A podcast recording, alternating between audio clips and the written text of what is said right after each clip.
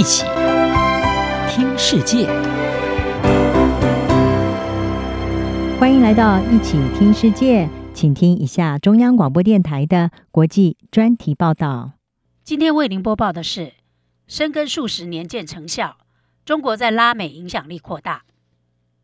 过去二十多年来，中国在拉丁美洲的角色迅速成长，带来了经济机会，并扩大外交、文化和军事存在。最近的例子是，中国在 COVID-19 疫情期间，为该地区提供了医疗设备、贷款和数亿剂疫苗。美国及其盟国担心，北京正利用这些关系来追求其地缘政治目标，包括进一步孤立台湾，并支持古巴和委内瑞拉等专制政权。美国总统拜登将中国视为该地区的战略竞争对手，承诺加强与拉丁美洲的经济合作。但一些分析人士认为，美国应该要做的更多。两千年时，中国市场占拉丁美洲出口不到百分之二，但在接下来的八年里，贸易以年均百分之三十一的速度成长。二零一零年达到一千八百亿美元，到二零二一年，贸易总额达到创纪录的四千五百亿美元。二零二二年仍维持这个数字。一些经济学家预测，到二零三五年，贸易总额可能超过七千亿美元。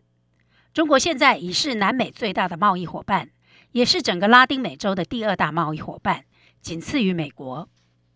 截至二零二三年，北京已经和智利、哥斯达黎加、厄瓜多和秘鲁签订了自由贸易协定，有二十一个拉美国家签署了中国的一带一路倡议。据统计，二零二二年，中国在拉美和加勒比地区的海外外国直接投资总额约为一百二十亿美元。约占该地区的百分之九。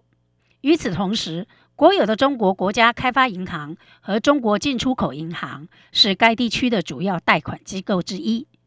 二零零五年至二零二零年期间，提供了约一千三百七十亿美元的贷款。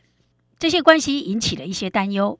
虽然中国贷款的附加条件通常较少，但对贷款的依赖可能会将委内瑞拉等经济不稳定的国家推入批评人士所说的债务陷阱。此外，中国公司带来了较低的环境和劳工标准。中国对港口和电网等关键基础设施的控制日益增强，则构成了国家安全风险。中国希望透过所谓的南南合作扩大其势力范围，这是一个以援助、投资和贸易为重点的发展框架。中国也关注软实力，包括加强文化与教育的联系，建立政治善意。将自己打造成为可以取代美国和欧洲的伙伴，孤立台湾，则是中国加强与拉美关系的另一个主要因素。拉丁美洲对台湾的支持近年来持续减少，该地区只有七个国家仍承认台湾。最新的例子是，在台湾拒绝数十亿美元的援助要求后，洪都拉斯转而承认北京。专家说，其他仍承认台湾的国家，例如海地，也正面临越来越大的压力。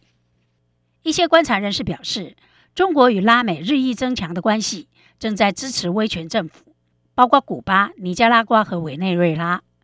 美国陆军战争大学战略研究所拉美研究教授艾里斯指出，中国并不是试图制造反民主的政权，而是反民主的政权在中国找到了合意的伙伴。中国在拉美推动 COVID-19 外交，目的是改善形象并讨好当地政府。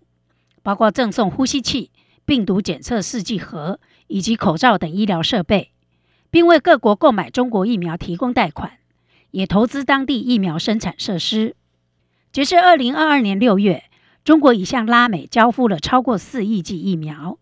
此外，至少有十几个国家与北京签订了疫苗合同，包括中国疫苗开发商科兴的技术转移以及研究合作。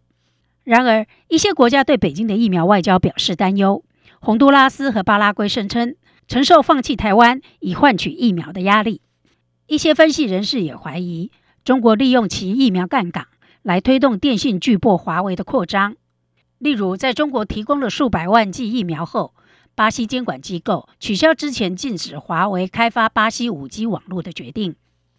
美国决策者和军方官员对中国在拉丁美洲日益增加的存在表示担忧。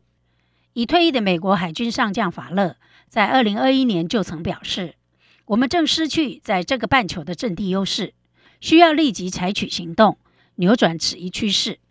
美国前总统川普对拉美采取比前任更强硬的做法，对几个国家实施制裁，减少对区域组织的资助。分析人士说，这促使某些政府更加向北京靠拢。美国总统拜登在担任前总统奥巴马的副手时，主导对拉丁美洲政策。长期以来一直认为，美国应该重新发挥在该地区的领导角色，以对抗崛起的中国。拜登称中国为战略竞争对手，并承诺加强美国在西半球的伙伴关系。拜登与七国集团发起了重建更美好的世界倡议。目的是透过在包括拉丁美洲在内的低收入和中等收入国家发展基础设施，来对抗中国的一带一路。在二零二二年的美洲高峰会上，拜登也承诺了一系列新的经济措施。不过，一些专家表示，拜登对拉美地区的关注仍不够。独立机构美中经济暨安全检讨委员会在最新的报告指出，北京在拉丁美洲日益增强的影响力。已对华盛顿构成严厉的挑战。以上专题由杨明娟编辑播报，谢谢收听。